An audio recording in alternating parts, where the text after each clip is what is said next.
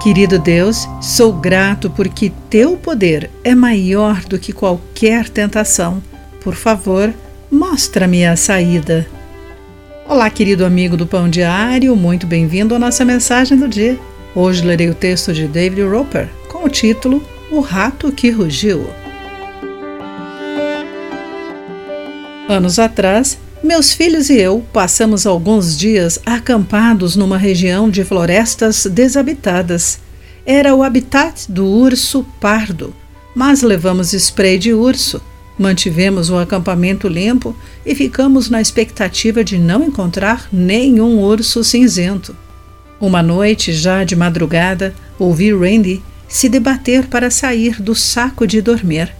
Peguei minha lanterna e acendi esperando vê-lo nas garras de um urso raivoso.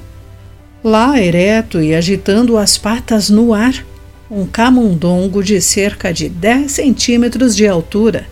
Com o gorro de Randy entre os seus dentes, a pequena criatura puxou e puxou até tirá-lo da cabeça de Randy. Enquanto eu ria, o rato soltou a touca e saiu correndo e rastejamos de volta para nossos sacos de dormir. Eu, no entanto, cheio de adrenalina, não conseguia voltar a dormir e pensei em outro predador, o diabo. Pensei na tentação de Satanás a Jesus, conforme Mateus capítulo 4, entre os versículos 1 e 11. O Senhor respondeu suas investidas com as Escrituras. Com cada resposta, Jesus lembrou a si mesmo do que Deus havia falado sobre esta questão e, portanto, ele não desobedeceria. Isto fez com que o diabo fugisse. Embora Satanás queira nos devorar, é bom lembrar que ele é um ser criado como o pequeno roedor.